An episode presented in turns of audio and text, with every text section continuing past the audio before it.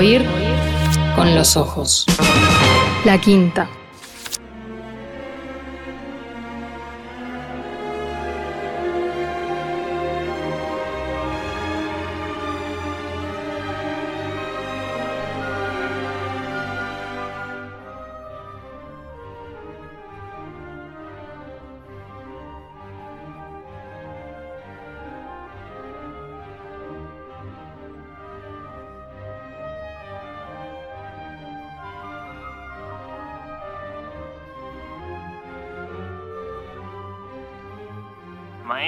Maestro Stefan Lano, bienvenido a Oír con los Ojos. ¿Cómo le va? Gracias por estar ahí. Gracias, muy bien. Estoy muy contento de estar en Montevideo de nuevo. Bueno, eso, ¿cómo han sido estos primeros días volviendo a vivir en Montevideo, en Uruguay? Bueno, como siempre con cada cambio de que estoy acostumbrado, los días principales son un poquito frenéticos. Hay mucho de hacer eh, en el teatro y buscar un apartamento y entre el tiempo estamos preparando una gran sinfonía de Bruckner. Entonces, mucho, mucho movimiento, pero movimiento agradable. Bien, bien. ¿Se, ¿Se está ubicando por acá cerca del auditorio, en el centro, en la Ciudad Vieja? Ah, sí, sí en, en, el, en el microcentro, cerca de Ciudad Vieja, entre Plaza Independencia y Ciudad Vieja. Perfecto, perfecto. Bueno, maestro, este cargo no es nuevo para usted, pero bueno, yo no, no tuve la, oportunidad de preguntárselo en su momento, en su, en su periodo anterior. Director titular de la OSODRE, una responsabilidad que es artística, pero también una responsabilidad que es luego cultural, muy importante por, por tratarse de una orquesta estatal. ¿Qué representa para usted este cargo? Bueno, no es mi primera vez en Sur, como mucha gente, estuve 17 años en Buenos Aires, Teatro Colón con la Filarmónica y desde 2015 con la Sinfónica Nacional. Uh, en Colón estuve también como director musical del Orquesta Estable.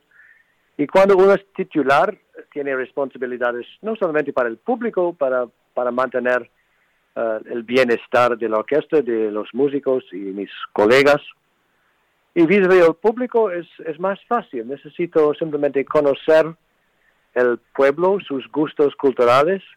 A veces hay que presentar uh, obras nuevas, pero desde mi experiencia acá es un público bastante inteligente y curioso.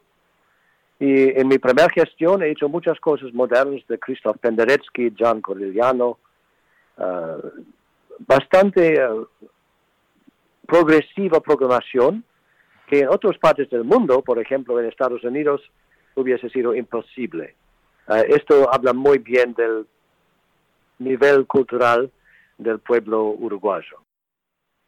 Bien, bueno, es interesante, claro, eh, ir pensándolo de ese modo, sí, eh, hay, hay un público y entonces la orquesta y su director piensan en ese público a la hora de, programar? ¿Cómo vienen en estas eh, semanas iniciales los intercambios con los otros directores, con el Consejo Directivo, su, presidente Martín Itamuzú, la directora del ballet, María Richetto?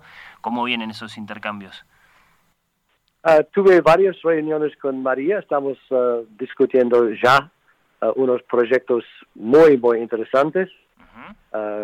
es una señora encantadora, muy talentosa. Estoy muy contento que vamos a colaborar juntos y estoy 100% seguro que vamos a tener una colaboración muy fructífera.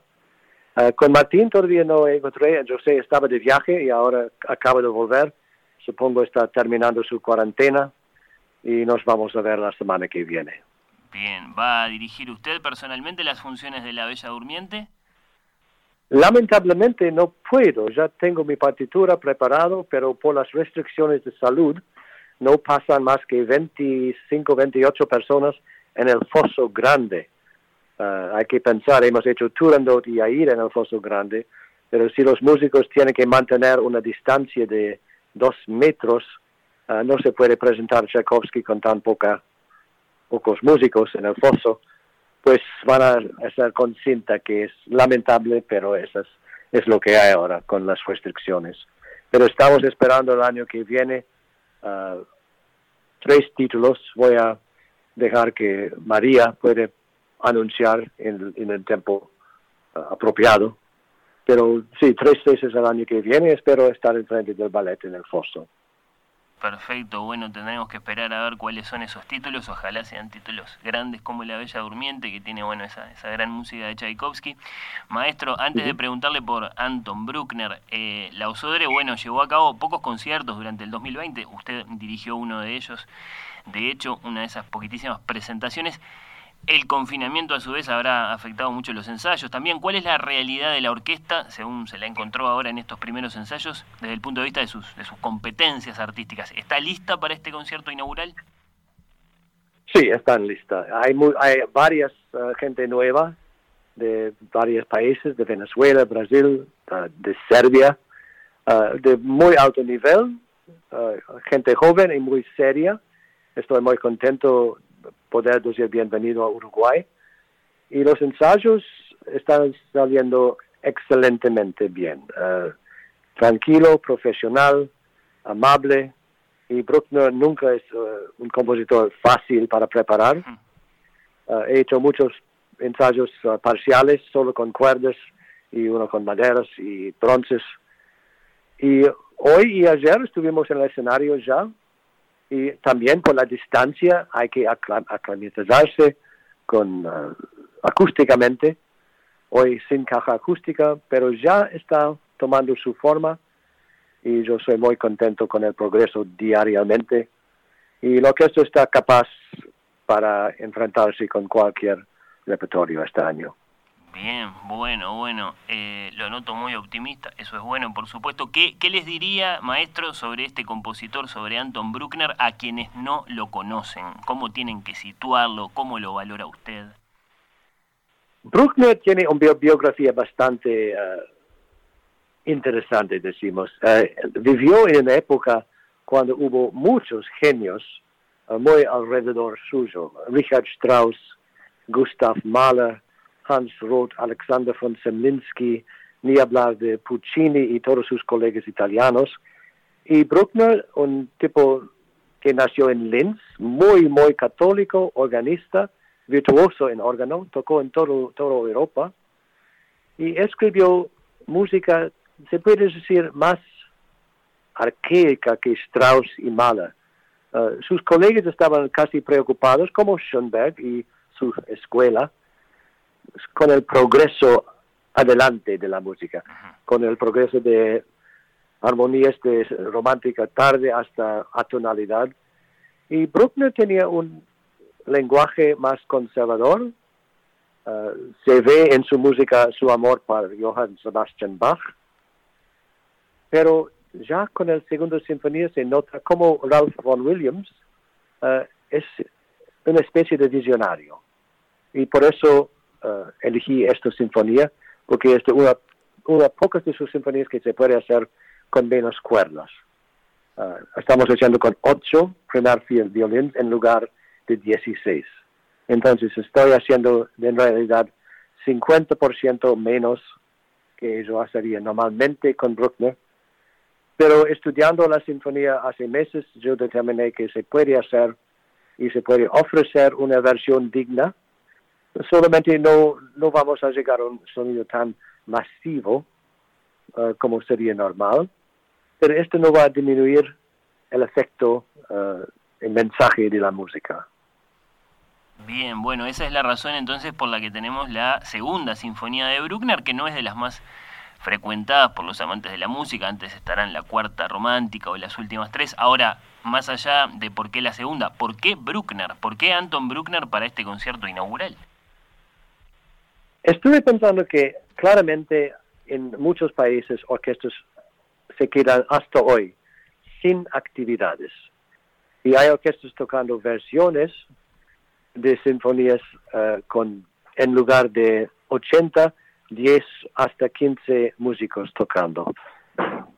Y la, la idea de reducir tanto muestra que tal vez mi profesión es enfermo como todo el mundo ahora.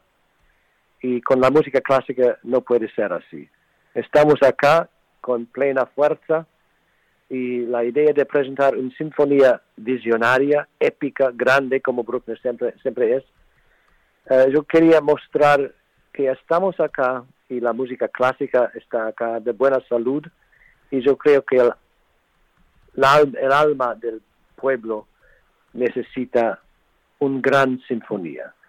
Eh, tomando en cuenta que no podemos hacer con los números normales, busqué una sinfonía grande y épica que podría presentar pensando en mi filosofía que para mostrar que la música es más fuerte que una pandemia.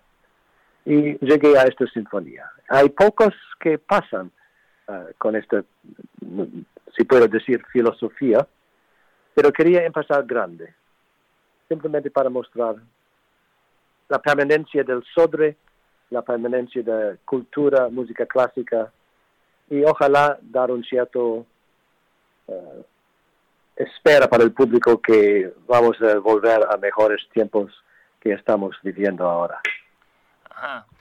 Es decir que podemos interpretar que si este concierto inaugural se hubiera dado en condiciones normales, tal vez hubiéramos tenido, no sé, la Sinfonía número 2 de Mahler, por ejemplo, algo así.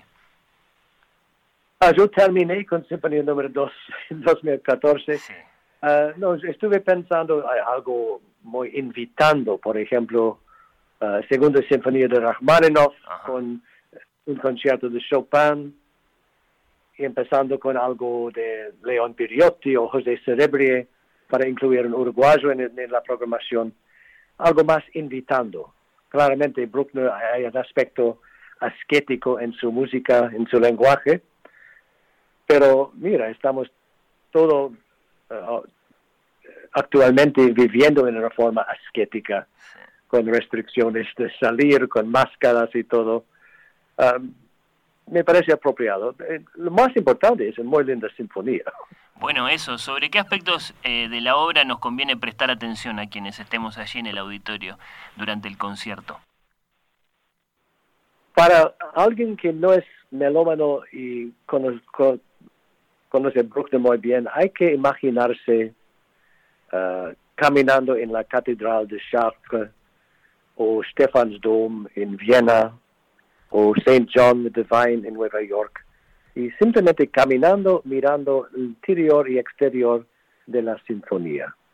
Si uno hace esto escuchando la música de Bruckner, se va a entender que es una especie de catedral en forma de música sinfónica. Es tal vez el tip uh, más coherente que puedo dar un público que todavía no conoce Bruckner. Sus sinfonías son todos catedrales monumental con grosos blocks de sonido y sobre todo sus adagios son, como he dicho antes, uh, adagios de un tipo visionario, que es como Bruckner sería de otro planeta. Hmm. Y eso es otra razón por elegir. Uh, yo prefería desde más que un año uh, estar en otro planeta que esta, pero como dice Uruguay, es lo que hay. Entonces, aquí estamos. Bueno, qué, qué imagen poderosa esa de una catedral entonces de, sonido. ¿Será que buscaba a Dios Bruckner en su música? Sí, se puede buscar a, Dios o a Allah, lo que, lo que quiere, a, un, un, poder más grande. Ah, también Albert Einstein, más o menos ateo, siempre ha dicho él crearía un, un, un poder más grande no sé si es el, Dios del Talmud o de Biblia o de, de Corán, es igual. Eh, hay que esperar que hay un sentido importante encima de todos nosotros eh, en que podemos justificar por qué el mundo actualmente está en la situación que tiene. Eh, supongo hay mucha gente, yo he leído en Estados Unidos, las iglesias de nuevo están, si se están llenando, Ah, seguramente esto tiene un aspecto que no hay que ignorar si uno está programando. Uh, estuve, en comunicación con un ah, político muy importante en Uruguay, no, sé si él quiere, si menciones el nombre, pero me ha dicho también, es un mundo muy extraño ahora y él está muy contento que elegí una sinfonía de Bruckner para inaugurar la temporada. Ajá tenemos un político que sabe de música, entonces, ¿quién será? Bueno, si no nos quiere decir quién es, eh, no importa. eh, ahí nos vamos a encontrar para escuchar a, Bruckner. Y bueno, maestro, por todas estas limitaciones de las que estamos hablando, bueno, vamos a tener un, 2021, usted ya se lo ha dicho esto a, otros medios, con obras, digamos, mm, para, para, pequeñas formaciones, por eso, bueno, tal vez veamos Haydn o Mozart, obras del, siglo XVIII. Ahora, más allá de eso, a mí me gustaría mucho preguntarle, y me parece que es importante para, para, para, bueno, para todos los amantes de la música aquí en Uruguay, pensando en, en este periodo suyo al frente de la Osodere, más allá de lo posible y de lo concreto ahora en lo inmediato, me gustaría preguntarle por sus sueños, si me permite decirlo así. ¿Qué le gustaría a usted, pensando con un poco más de tiempo y de libertad y ya sin protocolos, bueno, qué compositores, qué obras, qué producciones le gustaría poder proponer al público uruguayo de aquí en adelante, con tiempo, pensando esto, ya le digo, más allá de las limitaciones actuales? Bueno, he hecho ya grandes óperas aquí, Aida, Turandot. Uh, yo digo siempre óperas italianas, uh, repertorio spaghetti. Y spaghetti, como en todo el mundo, es, siempre muy bienvenido en la mesa. Pero me gustaría hacer una, un maestro de Wagner y encima de todos un anillo de, de Wagner, con dos Rheingold y Valkyrie, Siegfried y um, Goethe Dämmerung. ¿La tetralogía completa en Uruguay? ¿En serio? Sí, eh, dos por año y al final tal vez eh, depende del, del, gobierno, del presupuesto, porque hay cantantes acá y hay un Marcelo Lombardero en Buenos Aires que tiene una, una versión lindísima y sería mi sueño poder, poder presentar un anillo. Es más fácil hacer Wagner en América Latina porque la gente tiene más curiosidad casi. Eh, dirigir Wagner en Alemania, a veces uno se encuentra un cierto, decimos, arrogancia, porque Wagner era alemán y yo no soy alemán, aunque hablo muy bien alemán. Y Wagner necesita un director que está capaz de buscar la música de nuevo cada vez.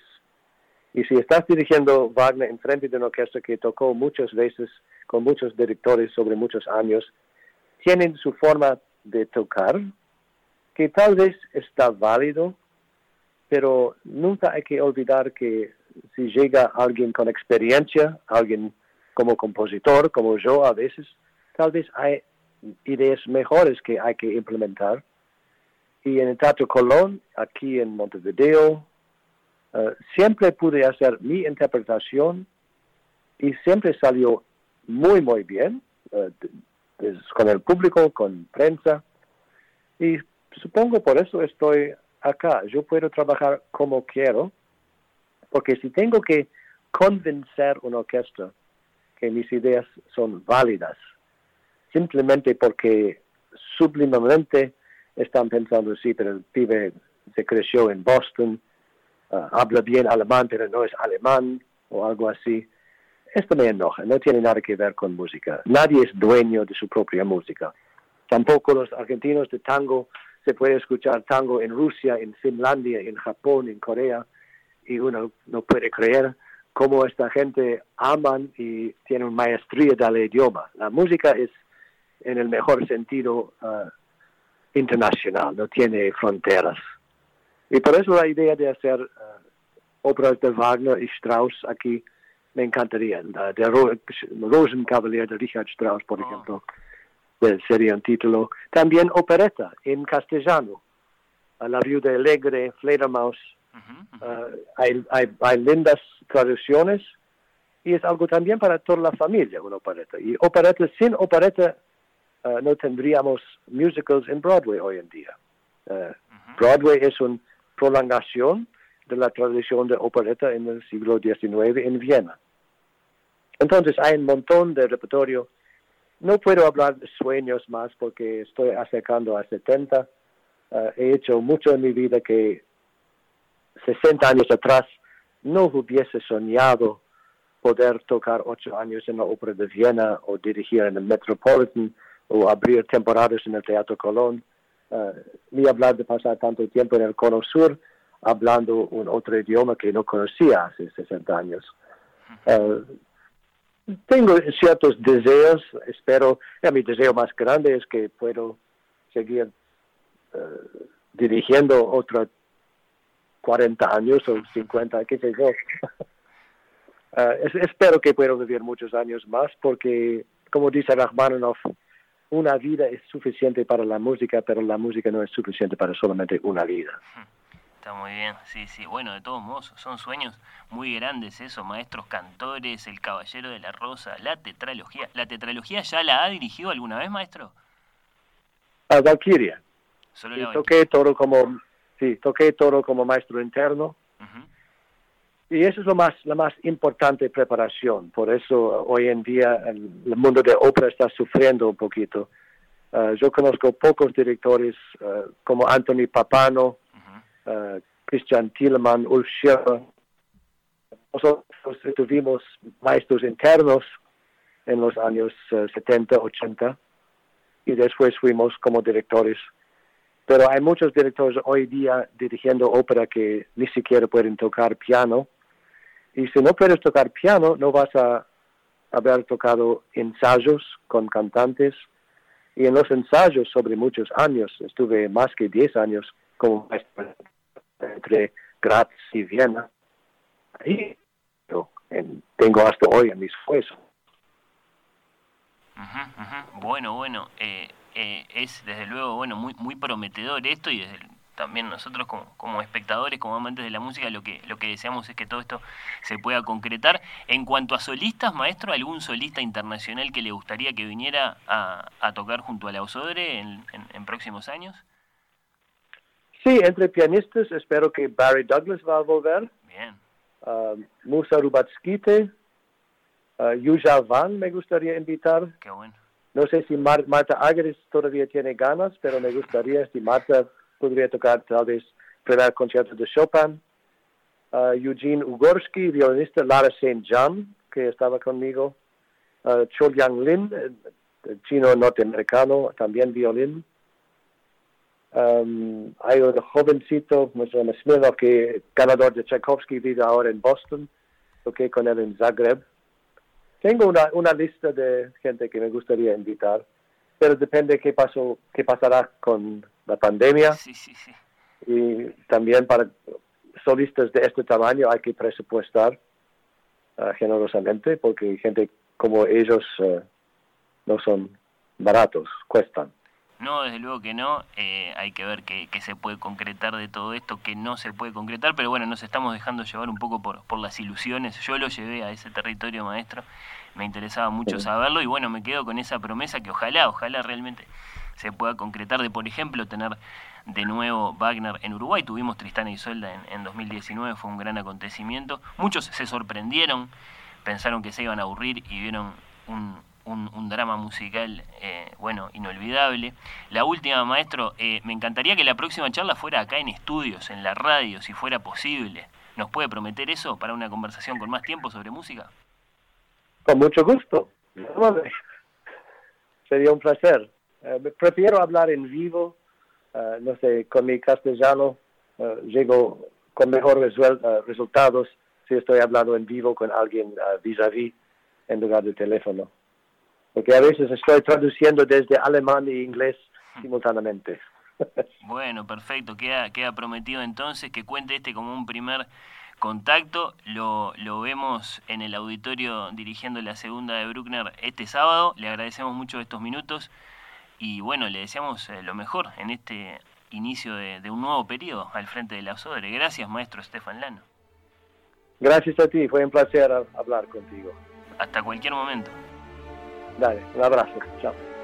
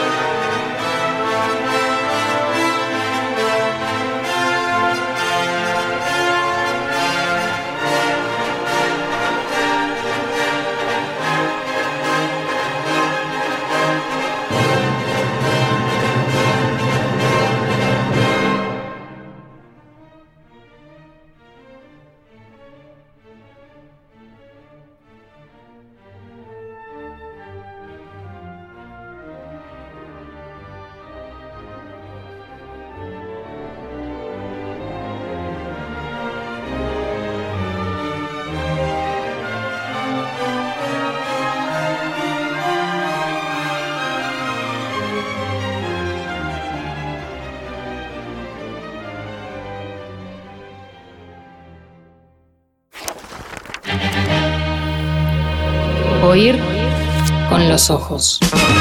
La quinta.